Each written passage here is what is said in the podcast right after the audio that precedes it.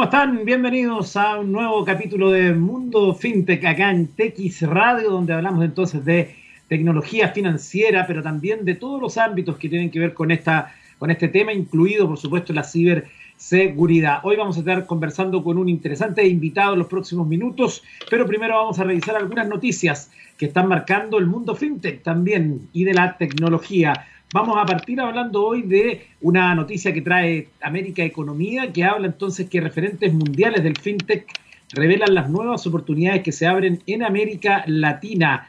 No hay mal que por bien no venga, dice esta nota. La pandemia de COVID-19 es sin duda un episodio trágico y difícil para el mundo. En muchos casos este evento es aún más difícil para América Latina, donde los sistemas de salud son frágiles y las redes de seguro social poco eficientes. Sin embargo, a pesar de todas las dificultades, esta pandemia tiene el potencial de brindar cambios positivos para la región y abrir nuevas oportunidades y posibilidades en el sector de la tecnología y fintech. El potencial del trabajo remoto se viene perfilando desde hace muchos años. Sin embargo, hasta antes de la pandemia, la gran mayoría de las compañías continuaban teniendo reglas estrictas respecto a lo que requerían los empleados para trabajar desde la oficina. Esto a pesar de que todas las tecnologías necesarias para trabajar eficientemente desde casa han existido por muchos años.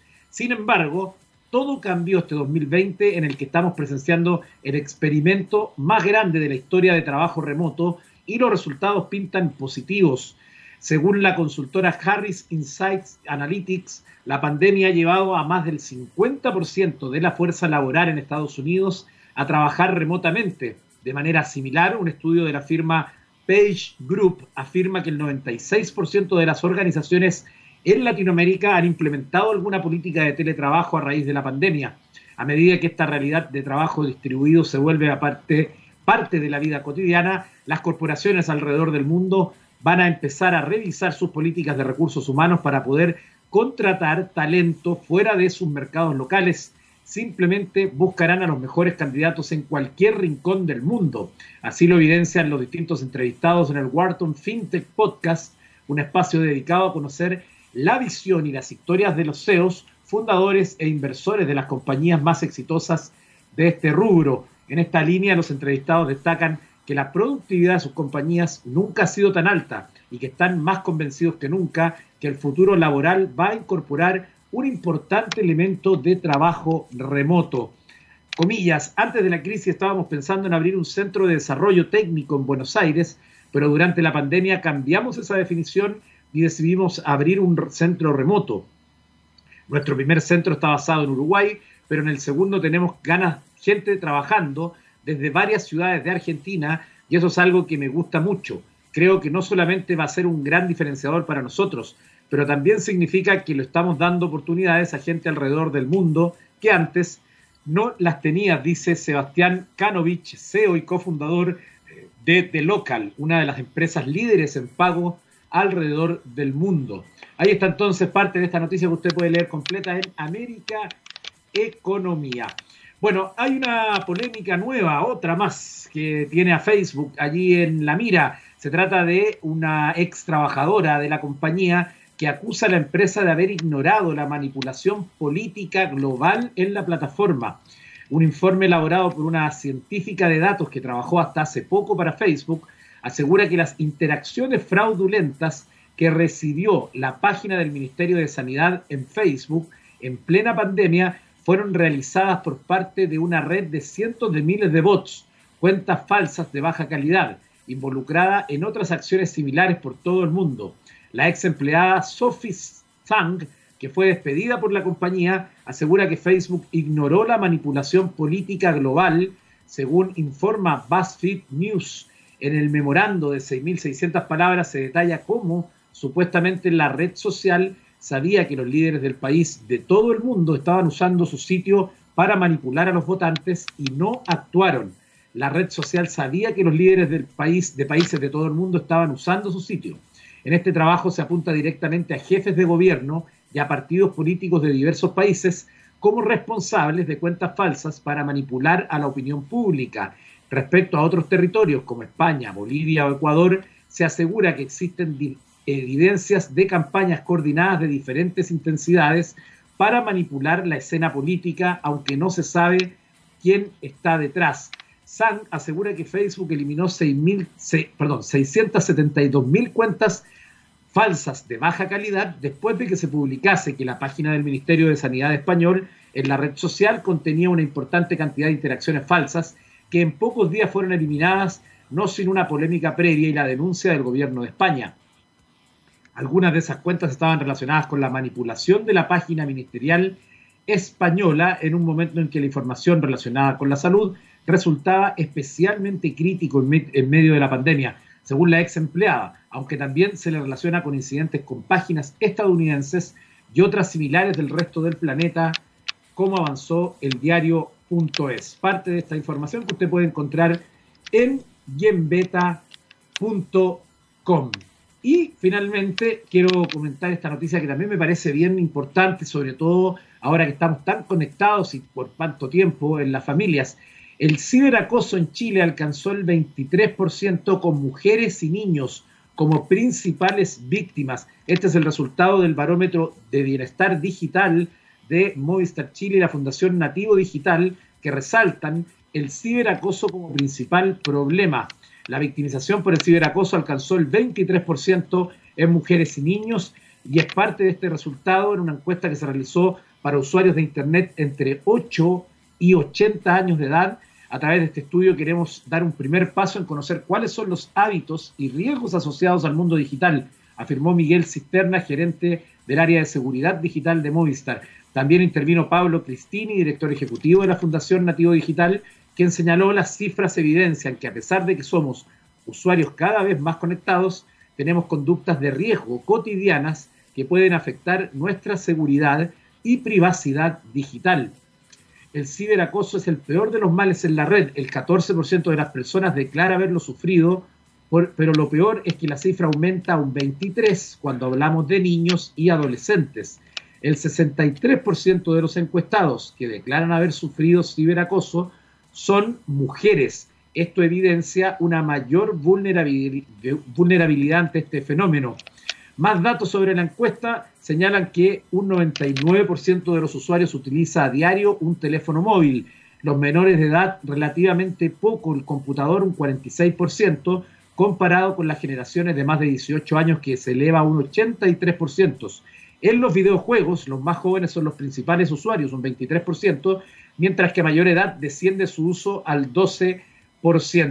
Ahí está entonces, todos los detalles los puede revisar en el enlace, en el sitio web de Bienestar eh, Digital y además en Firewire está eh, el enlace para la descarga del PDF que usted puede consultar allí. Momento de la música acá en Mundo FinTech y nos vamos con Guns N' Roses a viajar hasta el año 1987 y ahí vamos a escuchar una canción escrita por Axel Roses y que eh, está inspirada en una amiga de la banda llamada Michelle Young, la cual está en los créditos de la contraportada del Apetito de Destrucción. Aquí nos vamos entonces con My Michelle y volvemos en Mundo FinTech. Estamos de regreso en Mundo FinTech acá en TX Radio y a continuación le vamos a dar la bienvenida a nuestro invitado que nos va a hablar de un tema que ya hemos tocado y ya hemos mencionado en nuestro programa, pero hoy queremos saber todos los detalles con Nicolás Gregorcich, cofundador de portalbancario.cl. ¿Cómo estás, Nicolás? ¿Está bien pronunciado su nombre y su apellido? Eh, hola, Eduardo, un gusto. Sí, eh, es Nicolás y en verdad dejémoslo en Nico, es más fácil, así que no te compliques. Nico, sí, ya. Veo desde niño deletrando, así que no hay problema. Perfecto. Eh, bueno, Nico, queríamos invitarte a hablar hoy de este tema tan interesante porque justamente estamos en un momento donde hemos comenzado lo que se llama la, eh, la posibilidad de la portabilidad financiera y por lo tanto hay mucha gente que seguramente está interesado en saber eh, si le conviene o no le conviene, cómo lo hace, pero que quizás le da eh, cierta flojera o muy trabajoso ir institución por institución buscando los datos y ahí entonces ustedes tienen una súper buena solución. cuéntanos un poco de eso. Les, cuento un poco Portal Bancario. Portal Bancario nace un poco con la mirada del cliente que también nos sufrí yo y mi mismo socio, que a la hora, como dices tú, uno cuando necesita un producto financiero casi que necesita ir, como decimos en Chile, al comprahuevo, institución por institución, y hay que llenar N veces el mismo formulario, uno requiere tiempo, lamentablemente, bueno, hoy en día estamos todos confinados en nuestras casas, pero a la hora de salir del, espacio del trabajo, ir a una sucursal que te atienda un ejecutivo y todo eso, dijimos, ¿por qué no existe también una solución de que permita eh, cotizar con todas las instituciones financieras, pero incluyendo también no solamente bancos, sino que también cajas de compensación, cooperativa, otra empresa financiera, productos financieros? Y ahí nosotros lanzamos una solución de que básicamente con créditos de consumo y refinanciamiento, el cual es Portal Bancario es un portal de subastas de productos financieros. Es decir, donde nosotros decimos nuestro lema que las instituciones financieras van a competir por ti. Entonces, ya va a dejar de ser casi como que a uno le están haciendo un favor, sino que ellas compiten por uno. Nosotros ahora, mercado, tenemos estas dos soluciones de crédito y refinanciamiento, pero estamos a puertas de lanzar a finales de esta semana un módulo de portabilidad financiera, que es muy bien lo que tú mencionas ahí, Eduardo. Ah, perfecto, ya. Que justamente, bueno, la ley entró en vigencia, para los que no saben, el 8 de septiembre, si bien antes, existía anteriormente algo parecido en las instituciones financieras, que era la compra cartera, lo que hizo un poco esta ley es bajar un poco las barreras de salida para que los clientes se puedan migrar de una institución financiera a otra, tal como ocurrió con las telcos también, que también vivieron el tema de la portabilidad donde cada uno dueño su número. Entonces, lo que apela un poco esto con la solución que vamos a lanzar es que cada cliente hoy en día yo puedo decir, ¿sabes qué? Yo estoy súper descontento en mi banco, por sea temas de atención, temas tecnológicos, lo que sea, pero ¿dónde me cambio? Y hoy en día cuando uno hace un recuento en todas las instituciones financieras que están en el mercado, uno básicamente tiene su mindset o patente, algunas que son las más conocidas, pero la idea de nosotros con portal bancario es ser como una especie, como un canasta, que quizá algunos conocen esta plataforma que uno compara en los mismos retail, es decir, me quiero cambiar, estoy descontento, no sé dónde irme, ¿qué me ofreces tú? ¿Qué me ofreces tú? ¿Qué me ofreces tú? Entonces la idea es nosotros poder mostrar cuál es la mayor en el fondo eh, beneficio, oferta que puede tener una persona para saber dónde pudiese migrar con sus productos financieros que tiene contratado hoy en día. Perfecto. Y para ser parte de esto, para poder, por ejemplo, yo estoy esperando justamente el módulo que tú mencionas porque me interesa justamente cotizar un par de créditos de mejores condiciones. Eh, ¿Qué tiene que hacer uno para poder acceder a esto? Sí, mira, para los clientes totalmente gratuito, ingresan a www.portalbancario.cl, se registran, tienen que llenar algunos datos. Nosotros lo que creamos en cierta forma y ciertos datos financieros, nunca vamos a preguntar en el sentido de claves bancarias ni cosas así para que lo tengan en consideración. Simplemente que nosotros preguntamos ciertos datos, por ejemplo, a nivel de ingresos, si eres dependiente, independiente, en el caso de portabilidad, si es que tienes seguros contratados, si es que tienes hipotecarios, si es que tienes algún crédito vigente para que los ejecutivos de estas instituciones financieras, por el otro lado, al recibir ese requerimiento, digan, ah, mira, ¿sabes qué? Eduardo tiene un hipotecario, tiene un crédito de consumo, eh, resulta que le falta tanto por pagar, tiene un seguro, mira, yo te ofrezco esto dado tus condiciones financieras, porque al final lo que nosotros queríamos hacer es de que cada persona, a diferencia de otros portales, atienda de forma masiva. Hoy en día uno puede simular en distintos portales una cuota y a toda la roja lo mismo, pero al final cada persona tiene distintos ingresos, distintos desarrollos financieros, distintos riesgos, entonces dijimos, personalicemos la masividad.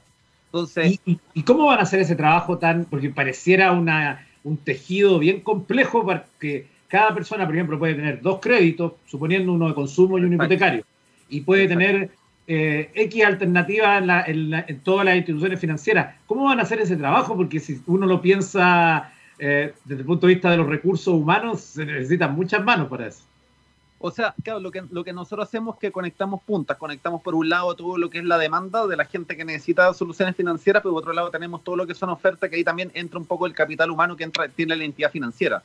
Nosotros conectamos con ejecutivos de entidades financieras, como te dije, no solamente bancos, sino cajas de compensación, cooperativa. Tú de pronto, dentro de la portabilidad también entra el tema de los seguros, por ejemplo. Yo quizá no quiero cambiarme de banco, pero quiero cambiar mi seguro y pronto una cooperativa me puede dar una tasa, un seguro mucho mejor a la que tengo con mi banco.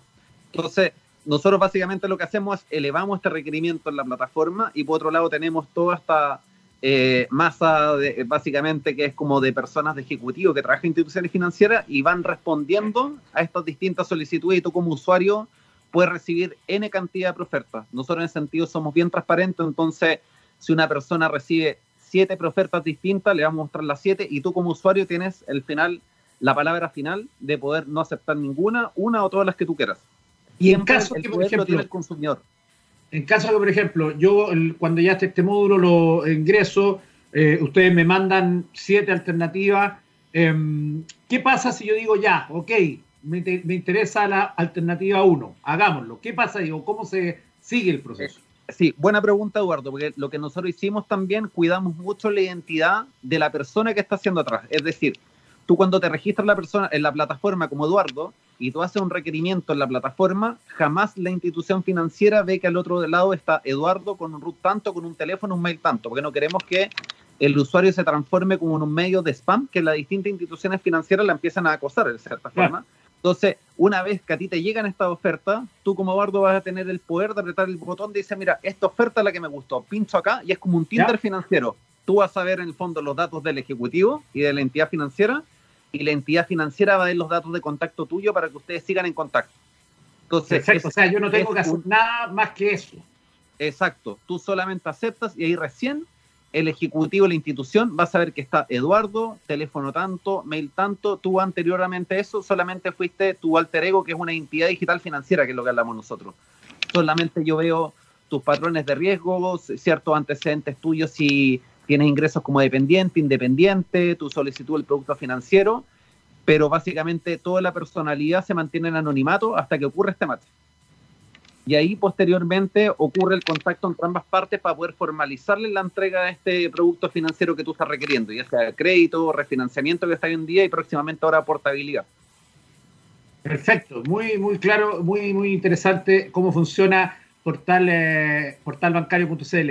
Tengo una, una, pregunta, pero que no tiene nada que ver con esto, pero te la quiero hacer inmediatamente, porque me llama la atención. Eh, yo cuando entré al portal, lo busqué por Google y eh, no me apareció en, cuando se pongo portal bancario, me, no, me sale la dirección al tiro. Me llama la atención que Google no la, no la haga como el primer match. No sé si te hayas dado cuenta de eso. Sí, sí. Lo que pasa es que nosotros generalmente, bueno, eh, especialmente este, este fin de semana, también como estuvimos también en temas de desarrollo por el, lanzamiento del módulo portabilidad, lo que hicimos que ah. también el tema de, de marketing como digital justo este fin de semana, pero generalmente si tú buscas después portal bancario te desaparecer el link en la web.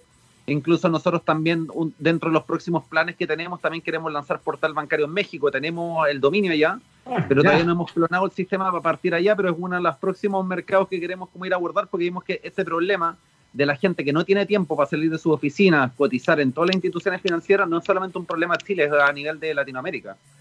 Entonces es un problema de forma transversal. Y yo creo que hoy en día, yo me incluyo, la mayoría somos más pobres de tiempo que nada. Pese a que todos podemos tener otro tipo de problemáticas, pero el tiempo es súper escaso. Entonces, lo que queremos es que el usuario ahorre tiempo y vea básicamente, pueda comparar en un solo portal de manera personalizada dónde es que le conviene tomar algún producto financiero versus otro, de manera transparente. Cada usuario tiene el poder de decir a dónde se va o si no se quiere a ningún lado. Y eh, cuando uno habla de un crédito, eh, generalmente lo que señala es que hay un monto total de dinero que uno pide, eh, hay cuotas y luego hay costos asociados a ese crédito. Están los costos de administración, los gastos. Los seguros y todas esas cosas. Los seguros, etc. Exacto. Cuando ustedes me manden la información, ¿qué cosas voy a ver yo como entregable por parte de ustedes? Sí, lo que nosotros quisimos hacerlo para hacerlo bien user friendly al final es de que al final muchas instituciones te ponen el valor del CAE, otro te ponen tasa de interés real, o te, otro te, a veces te ponen un valor cuota del, crédito súper baja, pero el seguro te lo sobrecargan más y al final te termina un valor cuota. Entonces lo que nosotros dijimos en español, mira, nosotros al final en la práctica queremos saber cuánto es el valor cuota que hay más salir un crédito. Si dentro de eso, por ejemplo, yo, y esa es un poco la distinción también de que vale la pena ver portal bancario, porque hay, muchas veces las cooperativas tienen una tasa de interés más alta que los bancos pero los seguros a veces pueden ser más económicos y puedes llegar a un valor cuota incluso que sea inferior al de los bancos, simplemente por el tema del seguro. Entonces nosotros dijimos, mira, todos los chilenos ganamos un sueldo X a fin de mes y yo quiero saber cuánto tengo que desembolsar todos los meses. Entonces, si es con seguro, sin seguro, porque todos van con seguro, pero para poder eh, contrarrestar eso, queremos saber al final, oye, este me ofrece una cuota de, 200 mil, 180 mil, el otro 197 mil, ¿cuánto es lo que yo tengo que poner realmente por ese crédito que hay que obtener? Sin, letra chica, por así decirlo. Perfecto, súper claro, súper bueno, porque esa es la idea que uno no tenga que estar haciendo los cálculos. Eh, Nico, una pregunta. Eh, ¿Cómo ustedes obtienen la información original del crédito para poder saber qué alternativas tengo? No, la misma información del crédito al final la, sube el usuario. O sea, el usuario cuando tú te registras, eh, llenas tus datos de tu ingreso dependiente, independiente. Si eres dependiente, adjuntas, por ejemplo, tus certificados de liquidación. Si eres independiente, adjuntas tu formulario 22 para que a fin de la entidad también tenga cierto antecedente de ingresos, porque muchas veces te dicen, oye, yo gano 100, pero quiero pedir un crédito de 20. Hay entidades que te van a decir, oye, mi ponderador llega hasta 10 veces el sueldo que tú tienes, no más. Entonces, esos indicadores están ahí y tú mismo tú dices, yo quiero un crédito, por ejemplo, de 2 millones de pesos, pagarlo en 24 cuotas y quiero partir pagando el primero de noviembre. Y ese requerimiento es el que va a la nube con ciertos, como te digo, esta identidad digital financiera sin tus datos personales y el ejecutivo al final ve, ah, mira, yo no sé qué está Eduardo atrás, veo esta identidad digital financiera, ciertos ingresos, cierto scoring, necesita tal crédito, yo te puedo ofertar una cuota a ti de 230 mil pesos. Llego como yo ejecutivo, pongo cuota de 230 mil pesos, te llega una notificación, dice, Eduardo recibido una proferta por no sé cuánto, y tú puedes esperar todas las profertas de las instituciones que tú quieras. Y ahí tú tienes el poder, como te decía, de no aceptar ninguna, una o todas las que tú quieras. Es siempre el poder lo tiene el cliente. Entonces nosotros quisimos dar, como decimos, dimos vuelta al negocio, porque al final muchas veces nos decían, una vez va al banco y uno siente que a veces le están haciendo como un favor. Al final queremos que todos compitan por uno como, como usuario y tú saber dónde tienen las mejores condiciones, las mejores ofertas para poder dónde mirar. Perfecto, estamos conversando entonces en este capítulo de Mundo FinTech con Nico Gregorczyk, cofundador de Portal Bancario. Vamos a ir a la música y estamos de regreso acá en TX Radio. Nos vamos con Kiss y Psycho Circus. Estamos de vuelta en Mundo Fintech en este día 16 de septiembre, ya se vienen las fiestas patrias y hoy estamos conociendo entonces esta súper buena alternativa que es portalbancario.cl junto a uno de sus eh, creadores, Nico Gregorcic, que nos estaba contando entonces cómo funciona, qué tiene que hacer la gente, cómo se conecta, cómo funciona el sistema en sí para eh, posteriores, qué hay que cargar, qué información. Finalmente, respecto a esto en particular, Nico, ¿cuáles serían tus consejos que le, darí, le podrías dar a las personas que van a utilizar esta, esta, sistema, sobre todo ya cuando además lance luego el, del, de la portabilidad financiera? ¿Algunos tips que pudieras darle para los usuarios? Sí, yo creo que para los usuarios el mayor tip, la verdad, que les damos es de que ingresen la, información que se solicita ahí lo más completa y lo más fidedigna posible, porque al final de eso radica que tengan una oferta real. O sea, de nada sirve yo poner que tengo cierto nivel de ingresos que en verdad no lo tengo, porque me van a hacer una oferta de que no va a ser acorde a, a lo que realmente yo pueda acceder posteriormente. Entonces la idea es que ingresen de manera real todos los ingresos que tiene, la documentación, las preguntas, cosas que realmente no pierdan tiempo el mismo usuario, ni tampoco también el ejecutivo, la institución financiera haciendo preofertas de cosas que no van a tener ningún nacimiento o algún puerto final, por así decirlo. Es la única recomendación, la verdad, porque el resto recae todo por el otro lado las instituciones financieras de poder hacer estos análisis a la hora de ofertar. Perfecto. Eh, ¿Ustedes estiman que una persona que haga, utilice a través de ustedes esta herramienta, cuánto podría tomarle más o menos, estiman, eh, hacer este cambio, por ejemplo, de un crédito hipotecario o de un crédito de consumo? Mira, la verdad, en el caso nosotros de portabilidad, bueno, el proceso de portabilidad es bastante más largo. Lo que nosotros hacemos es pues cuál es el procedimiento para que, la gente entienda también un poco. Y yo creo que, mira, nosotros hemos conversado con todas las instituciones financieras y cada una está llevando portabilidad a como de lugar porque es algo primero, o sea, primerizo para todo el mundo. Entonces, hoy en día lo que nosotros ofrecemos es una vitrina donde el cliente le permitimos ver cuál es la mejor opción donde él podría migrar sus productos. Ahora, después de cerrar y decir, ¿sabes qué? Yo me quise portar, me hizo una oferta el banco X, no me quise ir ni con el banco Y, ni con el B, ni con el C, pinché en ese después uno entra en contacto con la institución y ahí es donde viene toda la parte de la ley de portabilidad, que qué es lo que hace, el banco al final pide un certificado de liquidación a mi banco de origen, donde yo estaba, con un mandato para decir, oye, pásame los datos de Eduardo, qué productos tenía ya realmente, y ahí tú después dices, ok, estoy ok con esa oferta, me voy contigo. Y ahí básicamente se comunican entre los bancos, por de forma como back office. Y entonces, para poder comparar, eh, Nico, ¿qué necesitaría tener una persona entonces inicialmente? porque muchos pagan la cuota y no tienen idea del detalle de su crédito. Exacto, mira, hay, hay dos cosas. Hay uno que hoy en día con lo que está operando de crédito, consumo y refinanciamiento, es simplemente poner los datos. Para el caso de portabilidad hay dos opciones. Una que es solicitar a la institución financiera, al cual uno es, tiene tu cuenta corriente, pedirle al banco de ejecutivo, mándame un certificado de liquidación de los productos que yo tengo contratados contigo. Y el banco te va a mandar un PDF con los productos que tú tienes y dices, mira, tienes seguro automotriz, seguro de vía, tiene un crédito hipotecario, tiene un crédito consumo, tiene tales tipos de tarjeta y tienes esto ocupado, entonces tú eso lo subes. Nosotros por otro lado también te vamos a preguntar qué productos tú tienes y eso va a la otra parte hacia los ejecutivos para que te, hagan a ti estas profertas. Perfecto. Entonces, ¿qué es lo que tienen que pedir las personas? Es el certificado de liquidación a su institución financiera. Perfecto. uno está obligado como, o sea, como cliente, uno lo puede exigir porque básicamente es decir, oye, ¿qué producto yo tengo contratado contigo?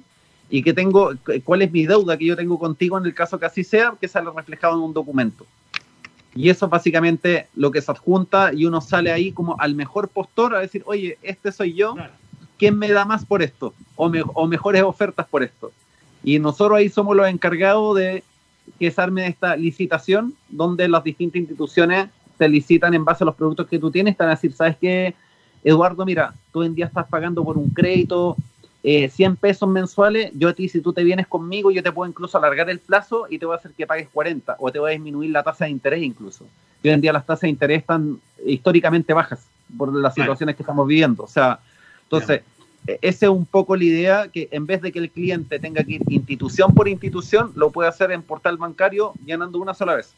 Claro, entonces el orden de las cosas sería primero escribirle a su ejecutivo y pedirle un certificado de liquidación de sus productos bancarios. Exacto. Con esa información, cuando ustedes ya habiliten esto en los próximos días, me voy a portalbancario.cl, hago mi usuario y pido y toda la información que me solicite la lleno y ahí voy además voy a tener la información para poder comparar con lo que ustedes manden, valor cuota. Exacto, esa, esa, es la idea.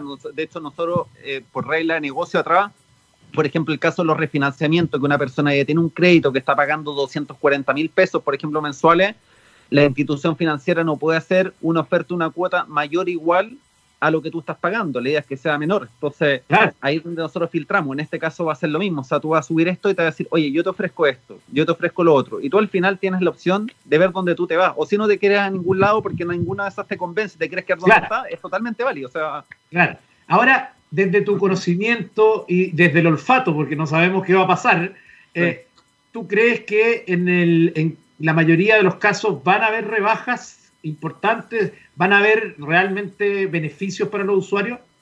Yo, yo creo que sí, básicamente, bueno, la otra vez también leí un artículo que salía en un diario que decía a qué personas le, les conviene la portabilidad.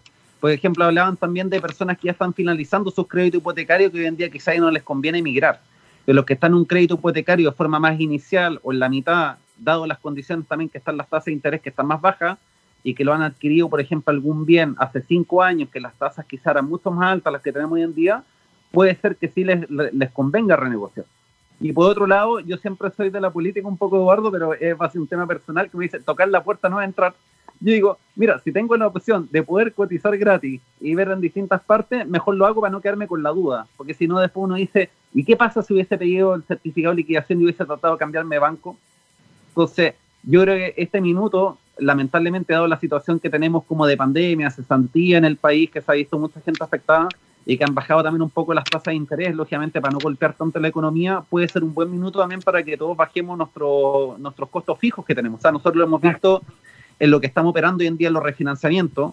La gente que está refinanciando créditos debe ser como un 70% de las solicitudes que están en la plataforma y, y condice mucho con el contexto social de que las personas están tratando de disminuir sus costos. O sea, de qué forma eh, llego mejor a fin de mes aunque tú te ahorres, no sé, 40 mil pesos, 50 mil pesos, 20 mil pesos, pero si lo multiplicas por el, total del plazo del crédito, te puede hacer dos, tres cuotas fácilmente que te está ahorrando.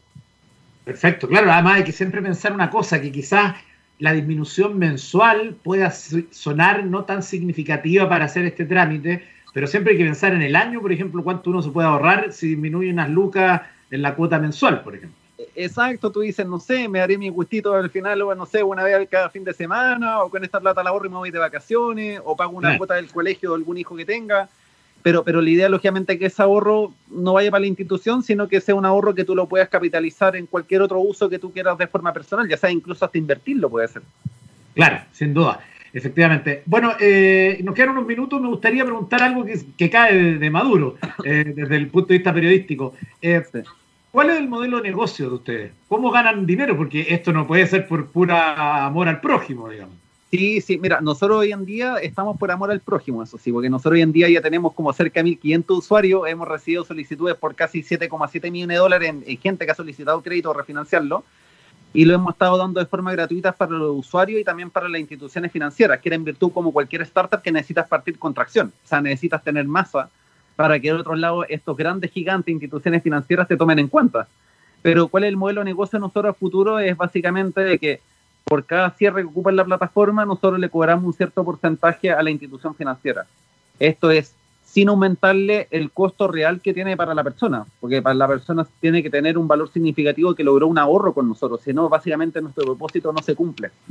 Entonces, pero esto jamás está considerado cobrarle al usuario. Para el usuario siempre va a ser gratuito y la verdad es que siempre va a ser la misma figura de proteger mucho la identidad digital que tiene esa persona. No queremos que eso se transforme en una especie de un dato aviso, sino que más bien de proteger esa identidad y que cuando se produce este Tinder, este match de ambas partes, ahí recién se revela y ahí nosotros a la entidad financiera le cobramos, le decimos, oye, te trajimos un cliente, tú le hiciste una mejor oferta de lo que él tenía inicialmente en su institución procedente, pero yo te traje este cliente a ti, dame aunque sea un porcentaje o algo como premio por llevarte traído este cliente. Y ese es básicamente nuestro modelo, que es como operan también otras plataformas hoy en día, como Compar Online o cualquier otro, ¿sabes? Llevar leads o clientes a ciertas instituciones. Ahora, nosotros en ese sentido no nos casamos con ninguna institución de privilegiar una por sobre las otras, sino que nosotros siempre mostramos toda la oferta del mercado, que son los ejecutivos que nos están arrojando nosotros, para los clientes. Perfecto, muy claro, súper útil, muy interesante, eh, Nico, Nico Gregor Sich, cofundador del portal bancario.cr, y atentos a estos días porque van a estar entonces publicando este nuevo módulo para el tema de la portabilidad financiera. Así que te queremos agradecer mucho por este. Así que no, así que no. Gracias, Eduardo, por el espacio, el tiempo y lo felicito por el programa demasiado entretenido. Así que un gustazo. Gracias, que estén bien. Que estén bien. Chao, vale. Chao. chao. Chao. Bueno, en, los últimos minutos de Mundo FinTech le quiero contar algo muy curioso que a mí eh, siempre me llama la atención, ¿no? Este, este, especie de amor por la muerte que tiene Nico em, y que han desarrollado por muchos años, ya hace más de 20 años, el portal llamado The Dead List o la lista de la muerte con un, lema muy eh, ad hoc, One Today, Gone Tomorrow y que eh, cada año entonces, el primero de enero, publica la lista con las 50 personas que ellos creen, personas conocidas, tienen que ser celebridades, eh, que van a morir durante el año. Y normalmente este eh, anda en torno a los 10, 13 aciertos. El mejor año fue el 2017, que llegaron a los 18. y este año ya van en 13, porque la muerte del padre de Bill Gates se ha convertido entonces en el acierto número 13 de este listado de la muerte. Em, justamente una noticia que se dio a conocer ayer y donde incluso se ha destacado, por ejemplo, en medios como Infobae, la carta que eh, le escribió eh, en, honor a su padre, el propio Bill Gates, diciendo que él era todo lo que intentó ser em, y muy, con muy bonitas palabras se refirió entonces al eh, fallecimiento de su padre, entonces que Em, ha ocurrido a los, em, déjeme decirle inmediatamente, estoy aquí bajando en la información, esto ha ocurrido a la edad de, em, a ver, aquí se me quedó pegado el, computador, en un segundito, ya aquí lo tengo, a los 95 años entonces, ya fallecido, este era su primer año que aparecía en la lista, eh, Bill William eh, Gates, padre de Bill Gates, entonces que se suma a los otros 12 fallecimientos que eh, consiguió entonces de Dead List hasta ahora en septiembre. Le queda octubre, noviembre y diciembre, puede ser un año también donde vuelva a pasar su propia marca. Eh, antes había acertado la muerte de Terry eh, Jones, de Carl Reiner, director de cine, Jerry Stiller, actor, también de Stirling Moss, conductor de autos, eh, de carreras, eh, Genesis P. Wright, eh, que era una psíquica que salía en TV y también cantante, Hosni Mubarak, el antiguo presidente de Egipto, Honor Blackman, actriz, y también en esta lista están en, los, en el top 10 de los que están, que se supone son los que tienen más posibilidades de morir, dentro de esos estaba Javier Pérez de Cuellar, que falleció, el exsecretario de la ONU, también Daniel Arap Moi, expresidente de Kenia, Vera Lyons, cantante, Olivia de Havilland, actriz, y Kirk Douglas, actor. Y la lista la encabeza el príncipe Philip de Edimburgo, eh, que eh, es el único de los primeros seis, que está vivo todavía.